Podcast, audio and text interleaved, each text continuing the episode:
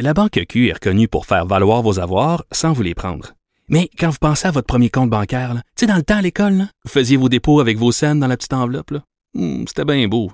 Mais avec le temps, ce vieux compte-là vous a coûté des milliers de dollars en frais, puis vous ne faites pas une scène d'intérêt. Avec la Banque Q, vous obtenez des intérêts élevés et aucun frais sur vos services bancaires courants. Autrement dit, ça fait pas mal plus de scènes dans votre enveloppe, ça. Banque Q, faites valoir vos avoirs. Visitez banqueq.ca pour en savoir plus. Cube Radio.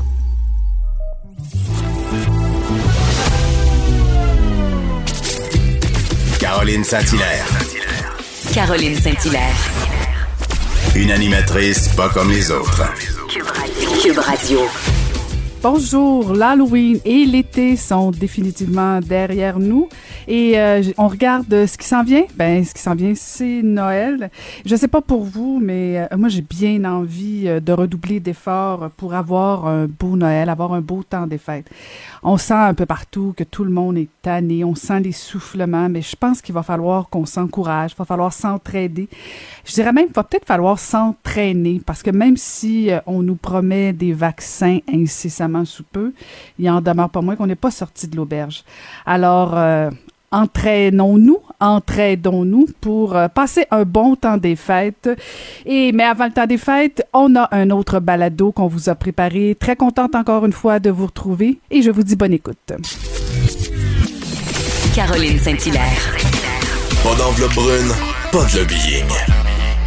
Juste la vraie bonne radio, dans les règles de l'art. Cube Radio. Mon prochain invité a même pas besoin que je le présente, mais quand même, euh, rappelons qu'il est né à Matane en 1965, qu'il est reconnu comme un producteur, un animateur et un intervieweur marquant de la télévision et de la radio.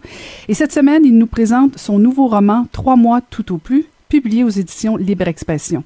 Il est disponible, euh, le, disponible pardon, le livre euh, depuis mercredi le 11 novembre et on le retrouve également en version audio. Et je viens tout juste de terminer la lecture. Bonjour, José Lito. Oh, bonjour Caroline, toujours un plaisir de te parler. Tu viens de- Vous venez de terminer le livre. Ben, oui, je viens juste, juste, en fait, hier soir. Hier soir, euh, vous m'avez accompagné pour, euh, pour la nuit. Est-ce que c'est agréable de vous accompagner pour le- Attendez, on verra, on verra. Mais oui, oui, oui, j'ai beaucoup aimé.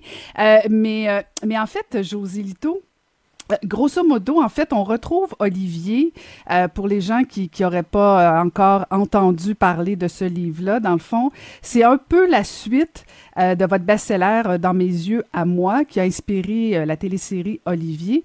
Et je vous avoue que moi, j'avais pas lu euh, votre livre Dans mes yeux à moi, et, et ça m'a pas empêché de très, très bien comprendre, de très bien suivre la quête d'Olivier. Ben, c'était fait euh, comme ça aussi, Caroline. C'était Ah, fait dans ce ah. sens-là. C'est une, pardonnez-moi, je vous ai interrompu, mais ça- c'est une suite, effectivement, dans le sens où on retrouve le personnage qu'on connaît, mais 32 ans plus tard, et il y a suffisamment d'allusions à son passé, Olivier, sans avoir besoin de lire le premier livre. Le premier livre, effectivement. Et, donc, José Lito, quand vous aviez fait votre, votre livre là, Dans mes yeux à moi, est-ce que vous saviez déjà qu'il y aurait une suite? Jamais. Ah. Ja- Jamais, jamais. Moi, euh, quand j'étais tout petit, mon obsession c'était d'arriver à 18 ans. Donc, j'ai fait exactement ça dans mon livre, dans mes yeux à moi. Ça finissait à l'âge de 18 ans, où il se réconciliait un peu avec la vie. Il retrouvait sa mère euh, biologique, ce qui était sa tante, et puis il retrouvait tout son monde. Il célébrait son anniversaire pour une fois, alors qu'il ne le célébrait plus, puis il s'en allait dans la grande ville.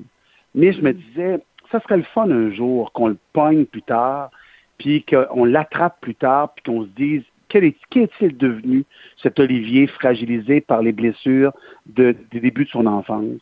Et à un moment donné, ça me trottait en tête, puis d'un coup, j'avais envie, puis d'un coup, ça a mis beaucoup de temps. J'ai commencé ce livre-là avec la prémisse de Trois mois tout au plus, et ce n'était pas Olivier qui était là, mais le personnage était pas mal identique à lui et à moi. Fait qu'à un moment donné, j'ai fait, une évidence, au mois d'avril, j'ai fait, une évidence, c'est lui. Hmm. Et, et c'est ça, donc on retrouve Olivier euh, à 50 ans. Euh, et, et là, dans le fond, il apprend qu'il lui reste trois mois à vivre. Et, et- et je vous avoue, José Lito, que bon, quand je, je lisais le derrière de la pochette et j'entendais parler un peu de votre livre, je me disais, OK, là, ça va être un peu déprimant. Puis là, est-ce que j'ai besoin de me faire euh, déprimer davantage avec euh, Ah, l'amorosité? Et pas du tout. Mais non, mais c'est exactement ça. C'est ce que je voulais vous dire. C'est que c'est même au contraire lumineux. Premièrement, c'est votre quête, si je comprends bien. Il y a une petite quête personnelle là-dedans. Ben, En tout cas, il y a un petit peu de vous là-dedans, euh, Oui. mais c'est très lumineux. C'est même, il y a un suspense aussi.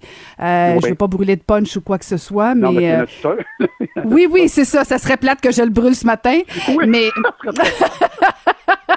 mais pas du tout. Mais c'est ça. Donc c'est c'est vraiment pas déprimant. Au contraire, c'est lumineux, ça fait du bien, c'est bien écrit.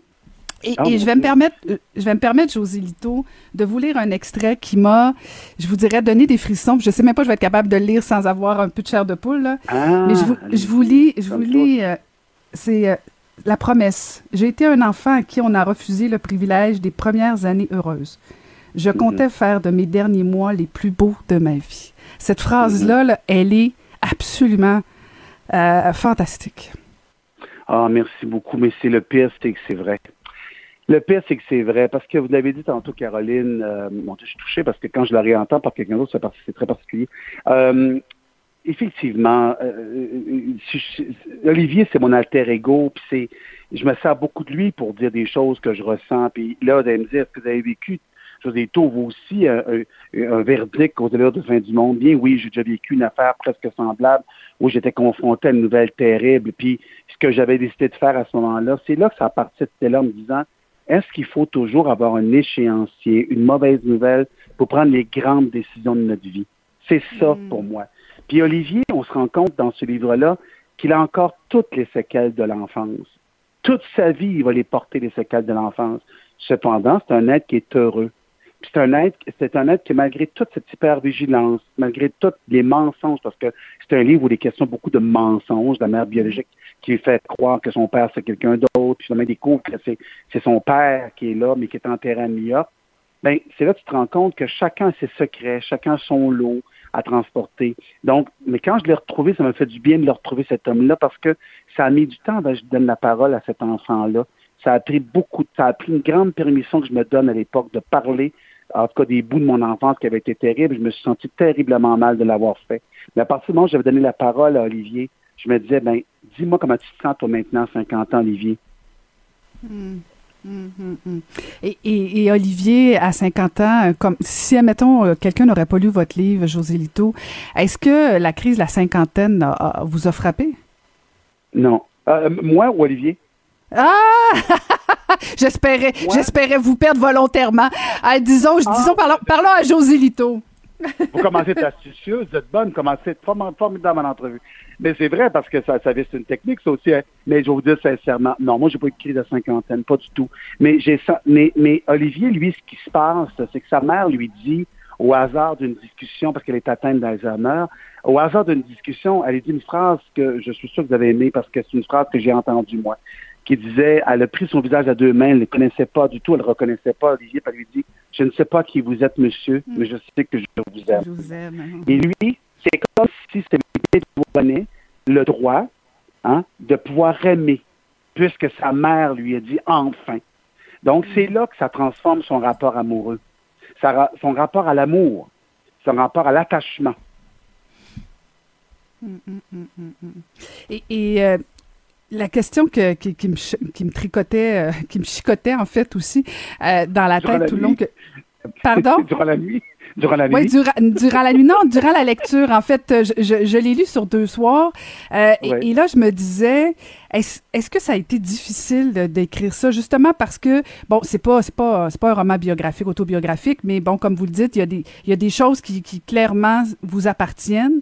Est-ce que c'est plus difficile d'écrire dans ce temps-là quand c'est vraiment, quand on parle de nous un peu? Est-ce qu'on, est-ce qu'il y a une, une forme de censure? Euh, ben, il n'y en a pas quand tu l'envoies dans la bouche d'Olivier. OK. Il y en aurait une si je vous le disais à vous directement en entrevue. c'est, c'est, j'avais l'impression qu'il pouvait tout dire, lui. Il était capable de porter. Euh, je- reviens à ce que je vous disais tantôt par rapport à l'enfance, Caroline. Moi, on me dit souvent de me taire à mon enfance. J'entendais quelqu'un qui me disait que je te vois le dire ce qui se passe ici. J'ai entendu ça longtemps dans mon enfance. Fait que quand je me suis donné le droit de le dire à travers Olivier, ben, pensez certainement pas que je me suis censuré par la suite. Il était hors de question que ces agresseurs, que je les en, que je- qui me viennent me mettre une pression sur ma bouche pour m'empêcher de dire. Je peux même pas les nommer publiquement, mais je peux quand même certainement dire qu'est-ce qu'ils ont fait comme séquelles et comme dommages. Donc, c'est ça, moi, que je trouve. Il y a quelque chose que je trouve euh, qui était non, c'était pas difficile du tout, c'était même extrêmement libérateur. J'ai beaucoup aimé faire le deuxième livre, Ben, c'est mon quatrième, mais ce livre-là, la suite, j'ai adoré ça. Le, le premier était plus difficile parce que le premier, dans mes yeux à moi, il était complètement lié à des souvenirs terribles de mon enfance, de violence, de tout. Puis je me disais, Ah, comment je vais faire pour endoser, pas tout mettre, parce que ça aurait été horreur la pas martyr. Donc, je voulais pas faire ça, mais je voulais qu'on comprenne ce que c'est quand tu es tout petit devant des gestes impardonnables des adultes. Mais dans ce cas-ci, c'était extrêmement agréable à écrire. Et je l'ai écrit la moitié en tant que COVID, puis c'était un bonheur sans nom. Hmm. Eh, mais José Lito, vous parlez beaucoup des conséquences de ce que vous avez vécu, puis euh, je pense que tout le monde Ouais. comprend. Mais en même temps, est-ce que ça fait pas aussi euh, de vous la personne que vous êtes, un peu plus sensible, Bien plus sûr. à l'écoute, plus ouvert? De-. Il y a quand même un bon côté, là, si je peux dire ça, là, sans... sans... Non, non, il y a un bon côté. Euh, les bouddhistes disent qu'il faut embrasser ce que l'on a, même si Mhm. quand c'est mauvais. Moi, j'embrasse ça beaucoup. C'est juste que dans, comme intervieweur, ça m'amène effectivement cette espèce d'acuité-là, cette espèce de, de rapidité-là. Là, là, je suis en train de me vanter, mais ça m'amène certainement une façon particulière. J'ai pas dit meilleure ou, que quelqu'un d'autre, mais particulière de faire des entrevues. Puis, de, puis je lis des textes, puis euh, je suis script éditeur sur des séries, puis je comprends vite ce qui manque. Bon, tout ça, cette espèce de, mais ça, ça s'appelle l'hypervigilance au quotidien quand tu le vis à l'intérieur de toi. Donc, l'hypervigilance au quotidien, ça, c'est infernal à vivre. Mais au travail, c'est devenu un atout majeur. Donc, j'essaie de le combler en disant, mais dans, dans le quotidien, tu vivras tes peurs d'une autre manière, mais au niveau professionnel, ça m'amène à avoir une acuité qui est très élevée, qui est très agréable. Euh, José Lito, la dernière fois qu'on s'était parlé euh, l'été euh, dernier, euh, vous Oui. étiez en train de lancer votre balado là, et après, euh, Oui. où vous êtes allé à la rencontre de, de 20 personnalités pour jaser du Oui. monde d'après. Et, et je, et je fais ce parallèle-là parce que dans votre livre, il y a tout l'aspect où, bon, on sent l'intervieweur qui est blasé de son métier, de tout l'aspect de la vie publique. J'ai pas du tout senti dans votre balado que j'étais devant un intervieweur blasé. Donc, c'est pas 100% biographique, là. Ah ben, c'est- un très bon point. Naturellement, lui, ce qu'il dit tout simplement, c'est qu'il est fatigué de ce star système-là. Mhm. Il est fatigué, de, il, y a, il y a comme une lassitude de toutes les obligations du quotidien. Mais il aime ça encore, le jeu de l'entrevue, l'espèce de, de match comme un match de tennis. Il, y a encore, il aime beaucoup faire ça. Mais ce qui me ressemble parfois, c'est cette espèce de...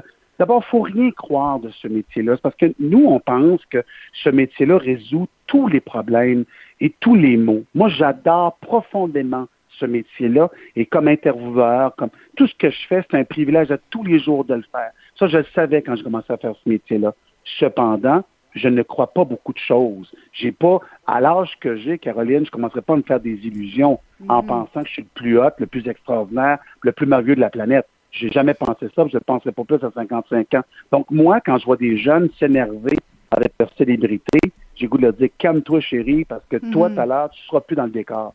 Donc, je pense que c'est juste ça. Je veux dire, donc, ce qu'Olivier fait, lui, il a un talk show de fin de soirée depuis 20 ans. Puis là, naturellement, il veut partir de ce talk show-là, naturellement, parce qu'il apprend qu'il ne reste pas beaucoup de temps à vivre. Il le dit à personne, mais quand il appelle la haute direction, la haute direction le félicite, il dit que c'est le meilleur, le plus grand. Mais trois semaines après, il est remplacé par un plus jeune, un plus haute, puis un plus, un plus nerveux, puis il va être capable de faire les entrevues. Donc, il faut quand même être réaliste. Euh, José j'aurais une dernière question. Là. Je ne veux pas vous demander euh, si euh, votre projet va finir à l'écran, parce que ça finit toujours à l'écran, vos, vos projets. J'ai envie de vous demander, ça va être quand ça va sortir? Ah, ça, c'est une bonne. Mais je vous dirais qu'à l'heure où on se parle, naturellement, avant que ça, aille à l'écran, ça va peut-être prendre au moins deux ans. C'est-à-dire, un, on, on- présentement, naturellement, c'est sûr qu'il y a des pourparlers, c'est inévitable, parce que, effectivement, on tous mes livres sont, ont pas, sais, Passage obligé, c'est devenu le train, euh, dans mes germas, c'est devenu Olivier, La gloire, c'est devenu un documentaire par la suite. Bon, oui, naturellement, ça devrait y aller. Il y a des pourparlers, il y a des discussions à avoir, mais il y a surtout aussi du temps. Ça ira pas avant deux, trois ans avant que ça soit à l'écran, si ça va à l'écran. Parce qu'il y a un, il faut les écrire, ces épisodes-là. Puis deuxièmement, il faut le tourner. Puis après ça, il faut arriver en ondes. Mais ce ne sera pas avant deux, trois ans, c'est sûr, si ça venait en ondes. Mais ça serait hypocrite de dire, ben non, personne n'est intéressé à ça. Ça serait hypocrite, là. Ben, d'ici ce temps-là, j'invite les gens à se procurer votre quatrième ouvrage, Trois mois tout au plus. Formidable. Merci beaucoup, José Lito Michaud, de nous avoir parlé ce Merci matin. à vous. Merci Caroline d'avoir pris le temps de le lire, c'est déjà extraordinaire. Fait plaisir, à, bientôt. C'était José Lito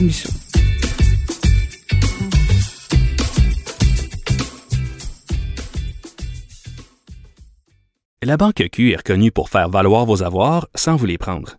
Mais quand vous pensez à votre premier compte bancaire, tu sais, dans le temps à l'école, vous faisiez vos dépôts avec vos scènes dans la petite enveloppe.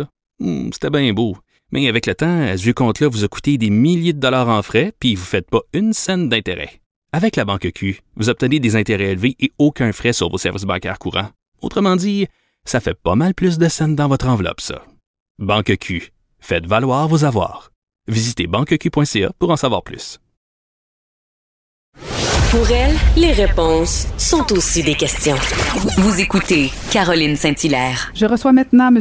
Henri Jacob, président de l'Action Boréal, un organisme à but non lucratif créé il y a de cela 20 ans pour promouvoir la préservation des forêts boréales du Québec à l'intention des générations futures. En fait, euh, c'est un groupe écologiste des plus, des plus importants pardon, au Québec et probablement le plus important quant à son domaine spécifique d'intérêt, la forêt boréale. Bonjour, Monsieur Jacob. Oui, bonjour.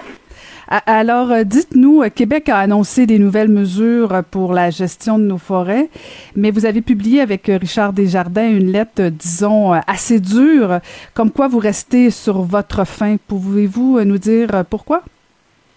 En fait, no- notre lettre n'était pas nécessairement une réponse à cette, euh, ce nouveau euh, jet-là du, du- du régime forestier, mais c'était euh, en fait notre euh, point de vue sur tout ce qui se passe présentement au ministère dans tous les dossiers qui touchent la forêt, là, qui est maintenant rendu quasiment comme un omerta. On, ne consulte plus la population, on fait des changements en catimini et tout le monde est frustré, dont nous. C'est un peu pour pour ça cette, euh, cette lettre-là aujourd'hui. OK. Et, et c'est nouveau, ces changements-là? Vous dites, euh, vous parlez de, de l'Omerta, euh, c'est récent, c'est dû à, au nou- à l'arrivée d'un nouveau ministre, un nouveau gouvernement, ou si ça date quand même de quelques années? Bon, ça date de quelques années, mais là, là c'est rendu vraiment à l'extrême. Le ministre n'envoie même plus d'accusés de réception. Je vais vous donner juste un exemple. En 2018, il nous a demandé, nous, à l'Action boréale, il venait d'être élu au mois de novembre 2018, et il nous demande de lui présenter euh, le projet pour le rétablissement. Euh, et il me demande de rencontrer deux spé- les spécialistes avec qui on travaillait. Ce qu'on a fait, et on lui a présenté ça à lui directement et, et à son ministère à sa demande. Et euh, depuis ce temps-là, on n'a même pas d'accusé de réception. Là, on parle du troupeau de caribou qui est en train de disparaître ici du Val d'Or. Ça, c'était la première des choses qui est faite. Après ça, il y a eu la crise, ben, la crise qu'il y a eu dans le parc La Vérandrie, euh, ça a été une autre des, des choses. Il ne s'est pas assis avec les, les communautés durant un an après que l'inventaire avait été fait. Et il a laissé envenimer la situation. Et c'est comme ça depuis qu'il est en poste. C'est, probablement un des pires, si c'est pas le pire des ministres qu'on a vu dans ce dossier, dans le, le- son département. Et la preuve de tout ça, il n'y a pas juste nous. Si vous regardez les dernières sorties médiatiques, l'Ordre des ingénieurs forestiers est elle aussi frustrée de la façon dont se gère ce ministère-là présentement. Même les gens à l'intérieur de son propre ministère euh, à Québec nous répètent à peu près la même chose. Ils ne connaissent rien de ce qui se passe. Ils proposent des choses. Il n'y a pas de réponse. Euh, il semble qu'il y a juste une petite élite en haut. À partir du sous-ministre, on ne sait pas qui gouverne, mais ça semble pas être le ministre lui-même. C'est un peu euh, une aberration qu'on ait un ministère qui veut gérer notre territoire puis comme ça sans, sans consulter ni la population et faire des changements, essayer d'expliquer au monde qu'est-ce qui se passe. Donc, si je comprends bien, M. Jacob, vous avez euh, vous avez envoyé euh, des indications au ministre, vous avez demandé à le rencontrer euh, et, et vous sentez pas, dans le fond, aucune ouverture. Et, et j'irai même plus loin, là, parce que dans votre lettre, vous parlez même du fait qu'il est incompétent. Euh, vous sentez pas du tout d'ouverture? Non, puis quand je vous dis, là, pour le, quand je vous parle d'incompétent, je vous parle pas simplement pour faire de la rhétorique. C'est quelqu'un qui vient de je le connais, il est ancien directeur au CLD, il n'était pas nécessairement très, très compétent là-dedans. Mais dans le domaine forestier, il n'y a aucune connaissance, puis on s'aperçoit qu'il semble pas même comprendre ce que ses propres ingénieurs lui disent. Quand il nous dit, il y a une des déclarations qui dit que il faut couper les vieilles forêts puis planter des jeunes, savoir, savoir euh, accumuler le CO2 c'est- une aberration. Il n'a pas compris pendant toute la signification de ce qu'il dit. Là. Puis c'est comme ça depuis que depuis qu'il est en place. Mais c'est surtout là, ce qui est vraiment frustrant avec le- ce ministère-là, c'est que maintenant qu'ils agissent à, l'encontre même des spécialistes, de tout ce qu'on leur donne comme recommandation, il fait des supposément des études, et, mais il n'y a rien qui, en ressort. Il est là pour, pour la paye, pour la limousine, point. Mais en même temps, euh, si je me fais l'avocate euh, du diable, M. Jacob, euh, est-ce que ça veut dire que dans le fond, c'est tout le gouvernement qui se préoccupe pas du tout du sort de, de, la, protection de nos forêts? Je veux dire, ça peut. Admettons que le ministre est incompétent. il me semble qu'en termes de, de, de gouvernement, on devrait quand même se préoccuper du sort de nos forêts, non? Oui, exactement. D'ailleurs, le premier ministre, durant la campagne électorale, avant de devenir premier ministre, avait promis un nouveau régime forestier. Et là, au lieu de nous, emmener en commission parlementaire ou nous emmener en consultation publique sur supposément un nouveau régime forestier, on nous annonce des changements techniques ou administratifs pour éviter justement d'être obligé de consulter les gens. Fait qu'on va nous, nous changer le, le, le, processus de façon, euh, je dirais, euh, caché pour pas qu'on soit capable de justement pouvoir discuter ou quoi que ce soit. Et c'est comme ça de, de je, puis je peux pas même dire que c'est juste lui, c'est parce que à l'intérieur de son ministère, en haut de la pyramide dans son ministère, il y a des gens qui relèvent directement du premier ministre et le premier ministre est au courant aussi. Mais ce gouvernement-là a une vocation uniquement économique et il ne comprend pas l'importance et de l'environnement et des changements climatiques qui est, en, qui est les grandes crises présentement qu'on a à faire face. Hmm. Il nous envoie des, aberrations comme ça, comme si tout allait bien. Euh. Est-ce que ça se pourrait que c'est parce que la crise sanitaire euh, prend toute la place et que dans le fond, il euh, n'y a pas, y a pas, y a pas d'autres préoccupations que de gérer la pandémie et que dans le fond, votre dossier est, comme pas prioritaire? Ça pourrait être ben, ça, ou? Ben, on aurait pu croire ça si, mais c'est bien avant février de 2020 là, que mm-hmm. c'est là existe. Si c'était juste ça, je vais vous donner d'autres exemples. Il y a des communautés autochtones avec qui on travaille. On écrit au ministre pour le rencontrer sur une communauté Innu et une communauté Anishinaabe ici en Éthiopie qui ont demandé de rencontrer le ministre et eux euh, on reçoit simplement euh, la, réponse automatique. Là, on a reçu votre affaire, on va donner suite. Et ça fait au-dessus de 18 mois qu'ils attendent encore. Puis ils n'ont pas, pas eu encore ces rencontres-là. Là, on ne parle pas de, à cause de la COVID. Là, on utilise la COVID dans tous les, les cas que ça fait les affaires. Puis le gouvernement utilise la COVID parce qu'il y a eu une certaine euh, popularité à cause de la façon qu'on le voyait à tous les jours. Mais les autres dossiers, il faut qu'il faut qu'ils soient gérés aussi. Je peux mm. comprendre qu'il paraît avoir eu un peu de retard, mais ça ne dépend pas de la COVID, ces retards-là. Sur la, question du caribou, la question des espèces menacées, la question de la gestion forestière, ça ne dépend pas de la COVID, de la crise qu'on qu'on vit mm. présentement.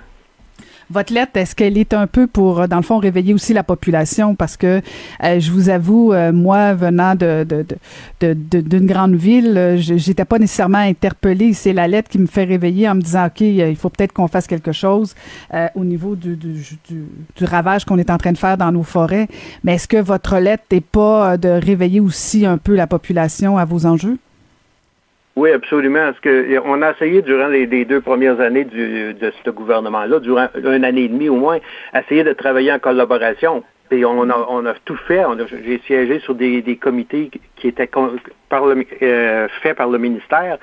Et euh, ça, ça, ça, mène rien, rien, rien. C'est ça. Ça fait qu'à un moment donné, il faut, il faut aussi avertir la population que c'est leur leur propriété, c'est les, on parle de forêts euh, domaniales, les forêts du, de, qui appartiennent à tout le monde au Québec. Mhm.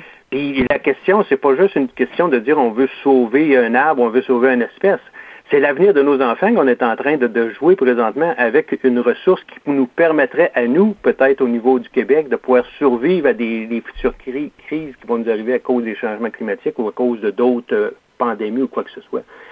Euh, puis, comme l'erreur boréale, quand elle a été lancée en 1999, euh, a réveillé des gens, ben, on essaie de trouver un autre moyen pour essayer de dire, ben là, c'est assez. Là. On, a essayé, on a on été poli, on a été euh, voulu collaborer, mais on s'aperçoit qu'on fait rire de nous. Là. Ça fait qu'à un moment donné, ben, euh, on, va couper le, le, dialogue, puis on va commencer à, faire des, à lancer des, soit des, euh, des réprimandes ou quoi que ce soit de, la part du ministère. Puis en l'espérant, notre lettre aussi, on espère que les, les gens des médias comme vous euh, et des d'autres journalistes spécialisés posent des questions au gouvernement. Mm-hmm. Ça passe, ça là. Mhm. Rapidement, Monsieur Jacob, parce que bon, vous parlez de maintenir la pression, euh, de continuer ces lettres-là et espérer que les journalistes posent des questions au gouvernement. Mais la suite des choses pour vous, c'est quoi? Est-ce qu'il y, a une gradation euh, de, de, de mouvement C'est quoi la suite? En fait, euh, nous, on a toujours eu comme principe de frapper rare, frapper fort, mais c'est sûr qu'aujourd'hui, ah, ben, c'est notre c'est notre devise. On, a on, a dit bon ben là c'est fini, on, va arrêter de jouer à, la diplomatie parce que ça mhm. fonctionne évidemment avec ce gouvernement-là. Puis là, ben, on, on, veut alerter tous les autres groupes à qui on collabore, avec qui on travaille, les, gens des, régions qui sont inquiets parce qu'il ne faut pas penser que parce qu'on est dans une région euh, où on exploite la forêt, que les gens ne sont pas inquiets de ce qui se passe. Il y a beaucoup de gens et des travailleurs forestiers qui sont très inquiets parce qu'ils voient que la façon qu'on est en train de gérer là, on va la tuer, la vache à lait. le ministre vient de, dans le dernier euh, annoncé, il disait que là, on ne se préoccupera plus du sapin ou du mélèze parce que c'est pas des espèces recherchées par le, par le par l'industrie forestière. Vous voyez, ce que ça veut dire? C'est qu'on est en train de dire que notre ministère des Forêts va, va gérer uniquement quelques essences d'arbres, on va planter uniquement quelques essences d'arbres, puis le reste, ça n'a plus d'importance. Ben, on parle de deux essences forestières qui sont, euh, sont intéressantes pour beaucoup de choses encore. Là. Mm -hmm. sur l'épinette puis, puis du pain gris, puis on va, va nous planter. D'ailleurs, vous savez, mais avec le forestier en chef, le gouvernement avait une proposition de, de zoner 25% du territoire en AIPL. Les AIPL, c'est des aires d'intensification forestière. Autrement dit, il va prendre 25% des meilleures terres forestières, qui, qui forestières, aussi sont super bonnes pour la biodiversité. Et on va les, transformer en des champs d'épinettes ou en des champs de, de, pin gris. Ce qui va faire en sorte que naturellement toute la biodiversité, qui elle est la, la base d'une vraie forêt, ben, on va ben, on va suivre ça attentivement. Merci infiniment de nous avoir parlé aujourd'hui, euh, Monsieur Jacob. Ben, ça me fait plaisir, puis je vous souhaite une bonne journée. Merci, vous de même. C'était Henri Jacob, président de l'Action boréale.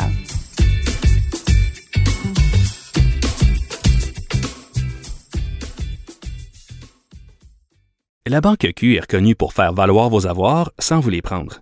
Mais quand vous pensez à votre premier compte bancaire, tu sais, dans le temps à l'école, vous faisiez vos dépôts avec vos scènes dans la petite enveloppe. Hmm, c'était bien beau. Mais avec le temps, ce vieux compte-là vous a coûté des milliers de dollars en frais, puis vous ne faites pas une scène d'intérêt. Avec la Banque Q, vous obtenez des intérêts élevés et aucun frais sur vos services bancaires courants. Autrement dit, ça fait pas mal plus de scènes dans votre enveloppe, ça. Banque Q, faites valoir vos avoirs. Visitez banqueq.ca pour en savoir plus. Ancienne mairesse de Longueuil, l'actualité. LGSN. Vous écoutez Caroline Saint-Hilaire, Cube Radio.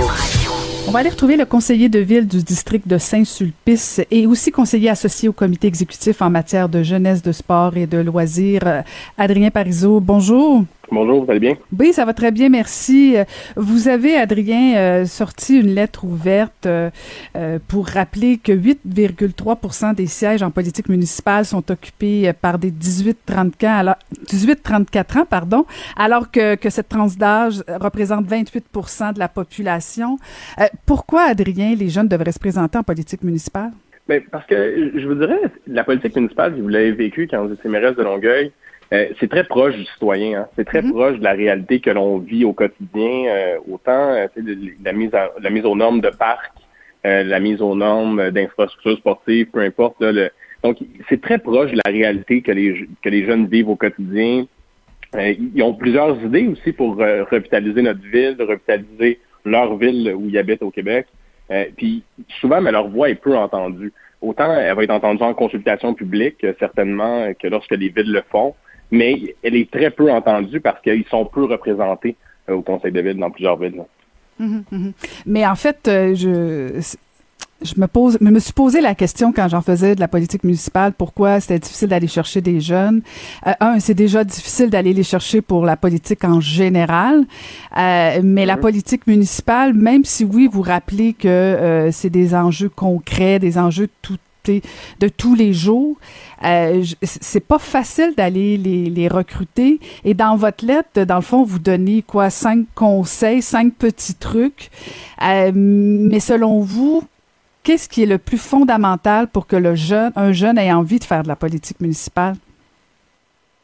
Je voudrais que c'est de s'informer, hein, parce que la mhm. politique municipale, euh, moi, quand j'ai fait campagne, la, première, ben, la fois où j'ai fait campagne en politique municipale, ce qui m'a beaucoup interpellé, c'est que les citoyens, il y a même des citoyens qui ne savent pas qu'ils ont le droit de vote. Des, encore des gens qui sont locataires, qui pensent qu'ils n'ont mhm. pas le droit de vote au Québec en politique municipale. Donc, c'est vraiment la question de s'informer. Puis, c'est sûr que c'est pas évident de les recruter, mais il faut pas oublier une chose. Il n'y a pas, il y a pas un taux de participation astronomique au municipal. Puis ça, c'est c'est préoccupant quand même parce que c'est très proche du citoyen. Donc, moi, le premier conseil que je donnerais aux jeunes, c'est de dire informez-vous. Allez voir. Puis moi, je, le vois de plus en plus. Euh, il y a de plus en plus de jeunes qui m'interpellent sur les médias sociaux dans mon district, à Montréal, euh, qui me posent des questions sur, euh, sur la politique municipale, puis sur comment ils peuvent s'impliquer, puis juste être plus informés aussi. Donc, c'est vraiment, c'est vraiment ça le premier conseil que je dirais. Il faut, la meilleure façon pour les recruter, c'est de dire, il faut qu'ils s'informent, il faut que les villes soient plus plus up-to-date sur la communication, sur les médias sociaux, sur, sur le web. Euh, donc, on le voit, il y a une transformation de plus en plus. Il y a de plus en plus d'arrondissements, par exemple, à Montréal, qui utilisent Instagram pour communiquer avec les jeunes. Donc, ça va être de cette façon-là qu'on va réussir à, aller les chercher. C'est pas vrai qu'on peut aujourd'hui penser que les jeunes vont directement aller vers la politique municipale parce qu'il reste un préjugé qui est, qui, est, parfois vrai, mais qui n'est pas nécessairement uniquement notre travail. Euh, que c'est les poubelles et que c'est la gestion de la rue. Donc, il y a pas euh, le travail de conseil municipal est beaucoup plus large que ça. Euh, mm-hmm. Puis, moi, je dis aux jeunes, informez-vous, puis c'est sûr que c'est intéressant la politique municipale. Mm-hmm. Est-ce que vous pensez que les électeurs sont prêts à faire confiance à des jeunes? Ben, oh, il y a un petit moment d'hésitation ici. ben, j'ai été élu, j'ai été élu à 27 ans. Hein. Donc, euh, c'est sûr que j'ai encore des moments là, où ça fait trois ans que je suis élu, euh, je, rencontre des citoyens qui me disent Vous êtes donc bien jeune. Mais c'est sûr qu'un coup que tu discutes avec les citoyens, un coup qui voit que tu connais très très bien tes dossiers, euh, y, a, y, a, là après ça, il y a un moment où ça s'établit une, une, certaine confiance. je vous dirais que ça n'a pas été nécessairement évident. c'est sûr que moi j'avais quand même un peu de notoriété, donc j'ai pu briser rapidement cette, ce préjugé-là. Mais c'est sûr que ce préjugé-là existe dans une partie de la population. Euh, si on ne se le cachera pas, peu importe sur quel palier tu te présentes, pas nécessairement juste en politique municipale. Et là, Adrien, je suis obligée de vous poser la question parce que, bon, maintenant, vous êtes un élu municipal indépendant et vous dites dans votre lettre que c'est mieux euh, de faire partie d'un parti. C'est un petit peu plus facile d'être dans un parti politique. Euh, donc, l'année prochaine, vous allez être dans quel parti, Adrien? Je ben, je suis pas encore rendu là. Moi, je suis un, un, gars de conviction. J'ai dit, euh, lorsque je me suis joint au comité exécutif il y a trois ans, euh, quand je suis devenu indépendant, euh, que j'allais annoncer ma décision en 2021, parce que j'ai quand même fait le choix de me lancer au comité exécutif cinq mois après mon élection dans le parti M. Coder. Donc, j'ai j'ai dit à mes citoyens que j'allais l'annoncer en 2021. donc, en concordance avec cette prise de position-là, je vais l'annoncer l'année prochaine en temps et lieu. Mais c'est certain, hein, je, puis je tiens à le rappeler, c'est certain que c'est plus facile de faire campagne avec un parti politique, parce que vous savez, là, quand, quand tu es dans un parti mhm. politique, ben, tu as l'aide de l'organisation, mais tu as aussi l'aide d'un agent officiel, tu as aussi l'aide de tous les, trésoriers du parti. Donc, tu sais, c'est quand même, on, le sait au Québec avec le DGE, avec les lois qui régissent euh, les élections, il y a quand même un certain nombre de, choses qu'il faut faire euh, pour, euh, pour pouvoir se présenter, qui sont pas nécessairement évidents à faire seul comme indépendant. Donc, c'est sûr qu'à Montréal, en plus, dans une grande ville comme ça, ben c'est encore moins évident de se présenter indépendant parce qu'il faut la notoriété, il faut que tu te fasses un peu connaître. Donc, euh, c'est pour ça que je dis aux gens, c'est plus facile de le faire dans un parti politique. Euh, puis, euh, c'est sûr que je vais l'annoncer l'année prochaine. Mais est-ce que ça, ça, se pourrait que ça freine quand même les jeunes, justement, d'être associés à un parti politique, la ligne de parti? Est-ce que ça peut faire partie euh, des, des, des, enjeux euh, que, que, les jeunes disent, ah non, moi, je, je c'est pour faire partie euh, d'une ligne de parti, d'être obligé de penser comme tout le monde? Peut-être que ça freine, ça, non? Mais c'est sûr que ça peut freiner. Mais moi, j'ai, avec mon expérience maintenant, euh, je pense que les jeunes, on est capable de faire de la politique différemment. Puis on est capable aussi, plus on va être euh, nombreux à être élus, plus on va être nombreux à faire de la pression sur les partis politiques euh, plus traditionnels ou des partis politiques municipaux, là, pour briser la ligne de parti, plus on va y arriver collectivement. Parce que c'est vrai que la, la, question de la ligne de parti est importante parce qu'il y a de plus en plus de gens qui disent, ben moi, être obligé de voter d'un côté parce que mon chef décide qu'on va voter comme ça, c'est pas nécessairement intéressant quand tu es jeune parce que ben, tu te dis ben moi j'ai une idée différente, j'ai une vision différente, puis j'ai pas de la misère à le faire voir au caucus. Hein. Donc euh, c'est moi j'ai réussi à, débattre beaucoup euh, lorsque j'étais dans le parti Ensemble Montréal avec le caucus dans Montréal. puis je trouve ça bien important de le faire.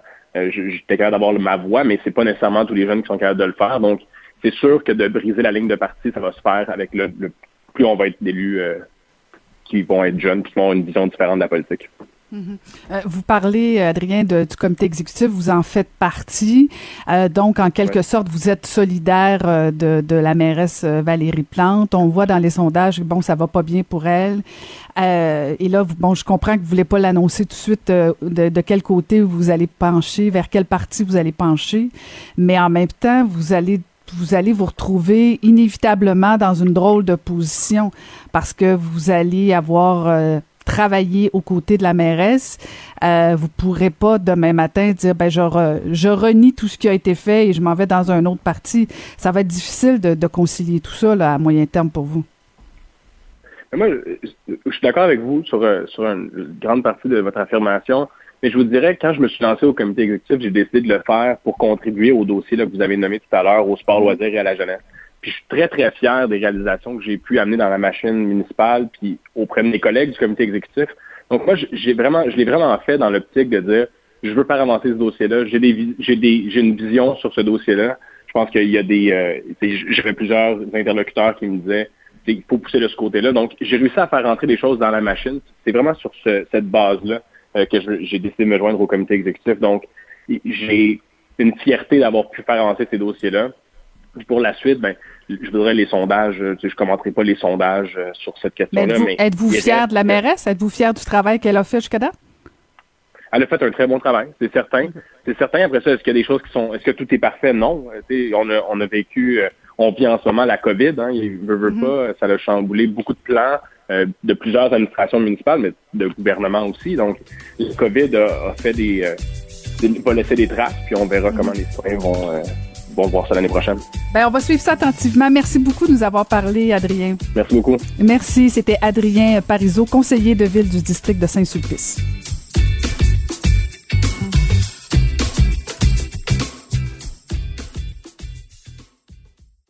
La Banque Q est reconnue pour faire valoir vos avoirs sans vous les prendre.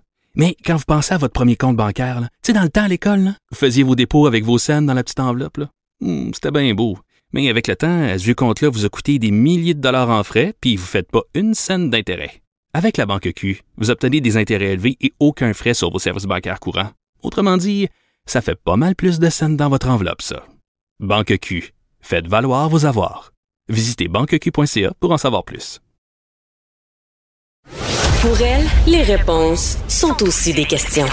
Vous écoutez Caroline Saint-Hilaire. On va aller retrouver notre collaborateur chroniqueur, le formidable François Cormier. Bonjour François. Salut Caroline. Je savais que ça te ferait sourire une belle présentation comme ça. Ben, Écoute, moi, j'attends ce moment-là avec tellement d'enthousiasme, de, de plaisir. J'ai hâte d'entendre tes clips cette semaine, François calme la pression, calme la pression, lève le pied sur la pression. Mais quand même, aujourd'hui, euh, Caroline, je vais commencer avec une question qu'on va entendre euh, et prépare-toi tous les jours pour les prochaines semaines sous différentes formes. Toujours la même question avec un angle différent.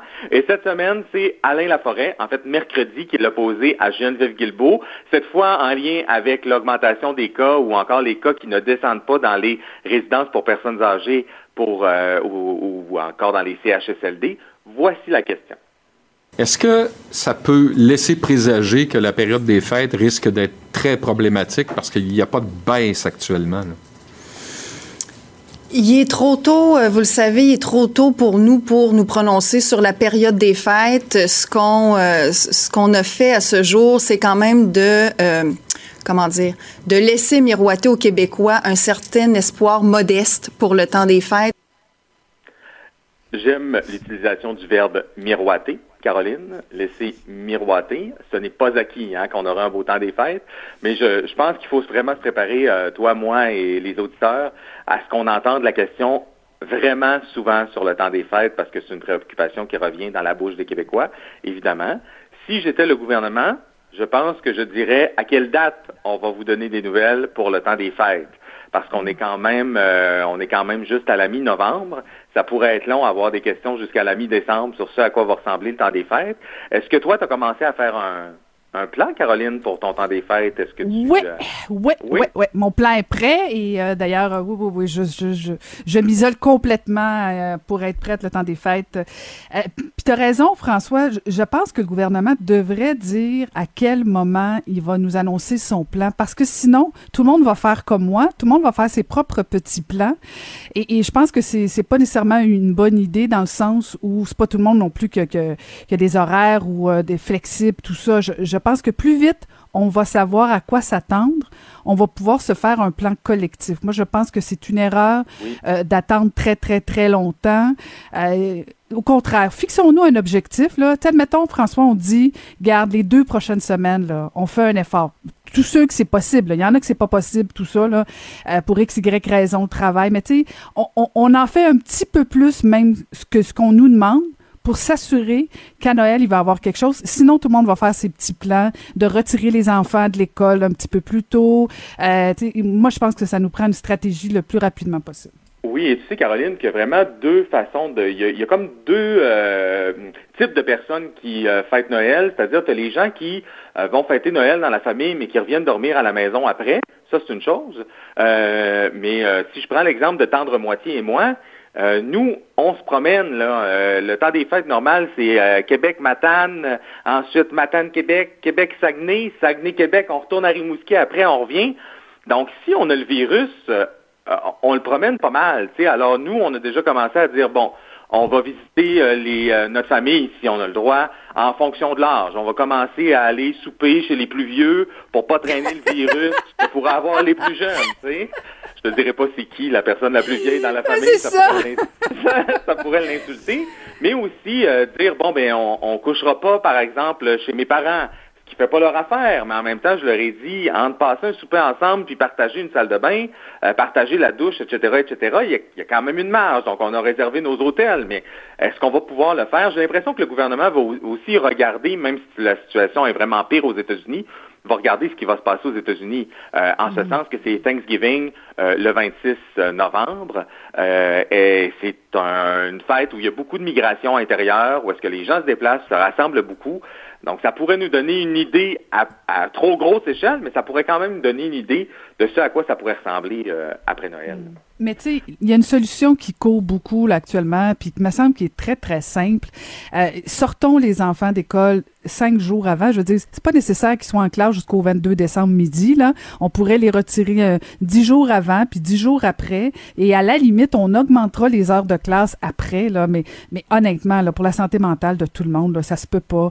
Je, je parle pas de gros parties à 300 personnes la veille du jour de l'an, mais de pas se retrouver en famille. Écoute, c'est impensable, François. Je de toute façon, là, je, je, je veux pas amener les gens à la, à la désobéissance civile, mais, je pense que de toute façon, tout le monde va faire n'importe quoi. Fait aussi bien se donner un bon plan puis que ça fonctionne plutôt que de laisser faire n'importe quoi. Autre dossier euh, sur lequel je t'amène, tu sais qu'on a trois gros dossiers, nous, dans la région de Québec. On en a beaucoup plus, là, mais on en a trois gros. Ah, je pensais qu'il y en avait juste un. non, non. Il y a la COVID. Il y a le tunnel qu'on veut construire entre Québec et Lévis. Et il y a le tramway de M. Labaume. Mais tu sais que le tramway s'est fait donner une petite tape sur les doigts là, euh, par le Bureau d'audience publique, rapport d'ailleurs qui est contesté, notamment par M. Labaume. Mais euh, très rapidement, euh, le gouvernement est sorti en disant qu'il allait avoir des que le que le maire Labaume allait devoir faire des améliorations s'il voulait recevoir l'aval du gouvernement du Québec pour son projet. Geneviève Guilbeault s'est fait poser une question à ce sujet-là. On écoute. Est-ce que le fait de reporter encore un petit peu plus le projet, c'est une façon de, tuer le projet? Pas du est-ce que hein, le fait de reporter le projet, c'est une façon de tuer le projet? Parce que là, ce que ça fait ici dans la région de Québec, euh, c'est que même si le gouvernement répète sur toutes les tribunes qu'il est favorable à un projet de transport collectif qu'on dit structurant dans la région, euh, la, la, perception notamment que les partis d'opposition alimentent, que le gouvernement n'en veut pas de ce projet-là, que le projet sur lequel il veut miser, c'est le tunnel entre Québec et Lévis. Alors, je, je, je, me demande comment le gouvernement va faire pour lutter contre cette perception euh, et aussi être, avoir l'air aussi sévère en ce projet euh, de transport structurant qu'envers le projet de troisième lien, par exemple. On, on, on, espère que ce projet de tunnel entre Québec et Lévis, il sera aussi sévère qu'il peut l'être avec le tramway.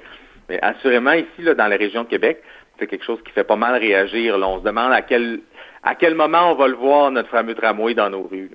Hmm. J'ai hâte de voir ça. Hein. T'as pas d'opinion, hein? T'es tanné d'en parler, c'est toi? non, non, non, non, pas du tout, mais non, non, non. Je, je, je suis surtout très perplexe, effectivement, parce que même la réponse que tu viens de nous faire jouer de Mme Guilbeault, pas du tout. Euh, je suis désolée, là, c'est. Tout, tout le monde est parfaitement euh, conscient. On n'est pas, on n'est pas des valises là. Euh, on vient de retourner au calendrier grec euh, le projet du tramway, puis c'est pas dans les priorités du gouvernement. Fait que tu sais, moi je pense que Et vous tu comprendras dire... que quand on dit mieux desservir les banlieues, parce que c'est ce que le gouvernement veut, euh, faut pas se cacher, faut pas se faire de cachette là. les banlieues, ce sont les circonscriptions qui sont détenues par la CAC, par Geneviève Guilbeault, par Jonathan Julien, par donc par plusieurs députés, par Éric Kerr. Donc c'est plusieurs députés, plusieurs ministres dans la région de Québec, alors que si on dessert mieux le centre de Québec, ce sont des circonscriptions qui sont détenues par Québec solidaire. Donc, euh, évidemment que le que les. Ah, t'es-tu en train de me dire, es-tu en train de me dire qu'on gouverne en fonction des, des comtés qu'on gagne? Ah, c'est vrai, quel cynisme de ma part. Ah, déçu. Je t'amène maintenant sur une autre euh, question qui a été posée. Je pense que c'était la question qui était essentielle à poser concernant le vaccin, euh, parce que tu sais que Pfizer nous a donné quand même de bonnes nouvelles, des nouvelles encourageantes. Il y a 5 millions de doses qui ont été achetées pour le Québec. Ça, c'est béton. Et il y a d'autres doses qui sont commandées par le gouvernement du Canada et donc ça devrait s'ajouter aux 5 millions de doses qu'on a pour le Québec. 5 millions de doses, ça veut dire quoi? Ça veut dire 2 500 000 personnes qui vont être vaccinées en priorité, là, une fois que tout sera, euh, tout sera mis en place. Alors, 2 500 000 personnes qui sont vaccinées, est-ce que c'est suffisant pour que ça aille mieux? La question a été posée, on écoute. Mais est-ce que 2,5 millions de personnes qui reçoivent un vaccin c'est euh, suffisant pour amener une espèce d'innocuité dans la population, de, une espèce de protection communautaire? Pour véritablement arrêter une transmission communautaire, ça nous prend des couvertures vaccinales qui habituellement sont autour de minimum 60 à 80 si on veut vraiment que le vaccin arrête de circuler. 60 à 80 là, ça fait du monde, là, c'est 6 millions de personnes à vacciner. Alors, 12 millions de doses pour que ce soit, euh, ce soit vraiment efficace. Euh, je nous souhaite sincèrement qu'on puisse avoir ces 12 millions de doses rapidement. Cela dit, Caroline, avant que toi et moi, euh, on soit vaccinés, je pense que ça va prendre un bail, là, parce qu'évidemment, on va y aller par priorité, mais c'est une bonne question du collègue Louis Lacroix. Là, combien nous faudra-t-il de doses pour pouvoir être, être protégés? Mm-hmm. Puis encore faut-il se faire tous vacciner. Oui, encore faut-il se faire vacciner. Euh, autre dossier qui a retenu l'attention, la ventilation dans les écoles. Cette fois, c'est une question de Véronique Prince à Radio-Canada. On écoute. Euh, ma première question concerne la ventilation dans les écoles. C'est une inquiétude que les parents ont, que les professeurs ont. Les partis d'opposition en ont parlé aujourd'hui dans leur point de presse. Euh, je comprends qu'à l'heure actuelle, ce sont chacun des centres de services qui envoient des directives. Est-ce qu'il va y avoir éventuellement un plan euh, national à cet effet-là, des directives qui pourront s'appliquer euh, mur à mur, même si certaines écoles sont plus vétustes que d'autres? La réponse de Christian Dubé, Caroline, elle était intéressante. C'est qu'il disait qu'il avait demandé un avis euh, à la santé publique, justement, sur quoi faire à l'Institut national de la santé publique. Parce que franchement, euh, une chance qu'on a le ministre de la Santé, je vais le dire comme ça, parce que le ministre de l'Éducation, lui, s'est euh, borné à dire en entrevue plus tôt cette semaine, mais l'argent est là si les écoles ont besoin de faire des travaux. Oui, bon, sauf que faire des travaux, faire faire des soumissions, faire les travaux en urgence, est-ce que je peux te dire que ce ne sera pas réglé dans les prochaines semaines, alors que c'est dans les prochaines semaines qu'on a besoin mm-hmm. euh, de savoir ce que les enseignants doivent faire? Alors, d'être dans une classe, bon, est-ce que j'ouvre les fenêtres seulement pendant les récréations? Ce qui a été discuté euh, jusqu'à maintenant. Est-ce que euh, je les ouvre pendant euh, combien de minutes? Est-ce que je les ouvre pendant que les enfants sont là? On espère que non, parce que si mes neveux sont à l'école avec des manteaux, des mitaines et des tucs, ça va être un peu triste. Mais quand même, tu sais, c'est quoi, quelles sont les lignes directrices? Et je t'avoue que je suis surpris que ces lignes directrices-là n'existent pas encore ou qu'il n'y ait pas des recommandations prêtes là, sur le coin du bureau pour les écoles on a quand même eu une partie de l'été pour se préparer là, à ce qui s'en venait. Euh, et euh, visiblement, ce n'est pas encore euh, décidé. OK, François, je vais être méchante puis plate, là, mais comment se fait-il qu'on a besoin de lignes directrices à savoir si on ouvre les fenêtres, comment on les ouvre, puis quand on le fait? Tu as tout à fait Pourquoi? raison. Pourquoi? Écoute, là, on est-tu un peuple si infantilisé que ça? Je veux dire, euh, autonomie 101, c'est quoi? On a tous échoué ça collectivement? Je veux dire, Ben Non, ouvre mais- la... mais Mais je veux dire... raison, Caroline, là, sauf que là, c'est sûr que, tout- que, que ce qu'on va voir dans les prochaines semaines, là, ce sont des enseignants qui ont plus peur que d'autres, mais qui vont travailler quand même. Puis je blâme pas les enseignants, là, mais c'est naturel qu'il y en a un ou deux ou trois ou quatre qui vont avoir plus peur que d'autres et qui vont donc ouvrir les fenêtres plus que les autres. Alors, euh, juste une petite marche à suivre. Puis quand il me semble que euh, je, trouvais ça un petit peu déplorable dans- de- que le ministre de l'Éducation n'ait pas euh, les données précises à savoir, mais dans combien de classes il n'y a pas de fenêtre. OK, est-ce qu'à cet endroit-là, je peux acheter des purificateurs d'air? Parce que, crois-le ou non, il y a encore des écoles au Québec, puis ça, ça me rentre pas dans la tête, où il n'y a pas de fenêtre. Euh, mais donc, ju- juste d'avoir un peu, mais tu as raison, là, il faut, il faut absolument qu'il y allait avec le gros bon sens et ne pas laisser la fenêtre ouverte à moins 30 toute la journée pour des enfants de 4 ans, 5 ans, 6 ans, 7 ans. Là. Euh, et je t'amène maintenant sur ce qui, se- selon moi et selon le chef du PQ, est la question fondamentale cette semaine. On écoute. Sur l'épisode de la petite vie, je ne sais pas si vous l'avez vu, mais dans cet épisode-là, euh, Papa euh, personnifie un personnage. Il est déguisé, il est déguisé en, en espèce de tigre. Oui, il se déguise en tigre, c'est ça. À partir de, de quand ça, ça devient inacceptable? À partir de quand est-ce qu'une œuvre devient choquante au point où on doit la retirer? Votre question est fondamentale. À partir de quels critères on va décider lorsque la susceptibilité d'un auditeur doit demander à tout le monde d'a- d'annuler une œuvre?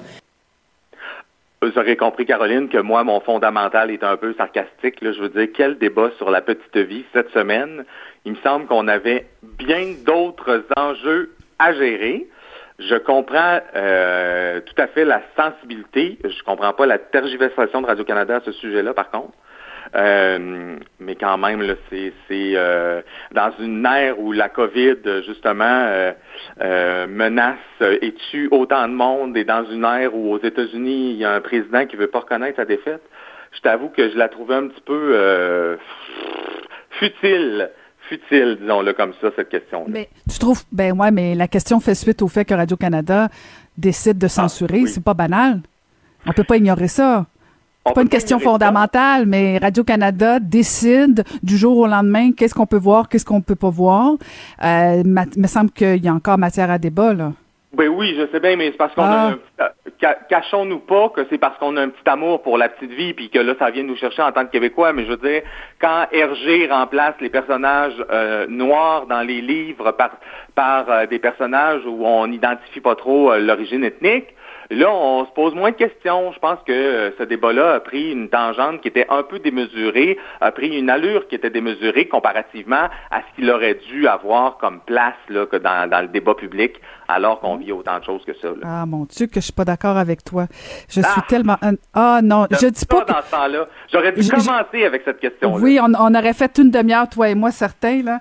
Euh, mais euh, je pense qu'on on a abusé du temps. Écoute, on, on, on va ramener ça la semaine prochaine parce que je trouve que c'est non, non, mais c'est parce que c'est Radio-Canada, c'est nos deniers publics. Ils peuvent pas décider qu'est-ce qui censure, qu'est-ce qui censure pas, qu'est-ce qu'on peut voir, qu'est-ce qu'on peut pas voir. Et, va voir juste l'application de Tout est vie, François. Ouvre l'application. Va voir les minorités que tu peux voir, co- comment elles ne sont pas visible dans les téléséries de Radio-Canada, qui est financé par mes impôts. Comment ça se fait qu'on n'a pas de modèle positif? Oui, on peut rire de tout le monde, mais des fois, ce serait le fun d'avoir aussi des modèles positifs. Et ça, c'est la job de Radio-Canada. Alors oui, c'est une question fondamentale. Mais bon, je veux pas me donner le, le- le dernier mot, mais euh, j'ai déjà Ah, non, non, dépassé mon temps. mais je Mais- reviens la semaine prochaine. OK. Hey, merci François, toujours un plaisir. Salut, Caroline. Merci beaucoup, c'était François Cormier. Caroline Saint-Hilaire. Pas d'enveloppe brune, pas de lobbying. Juste de la vraie bonne radio, dans les règles de l'art. Cube Radio. C'est ce qui met fin à notre balado de cette semaine. Merci d'avoir été à l'écoute. Euh, Je vous dis déjà à la semaine prochaine. Merci à la formidable équipe euh, pour la mise en onde Sébastien Laperrière et à la recherche Maude Boutet et Magali Lapointe. Et merci encore une fois et à la semaine prochaine. Cube Radio.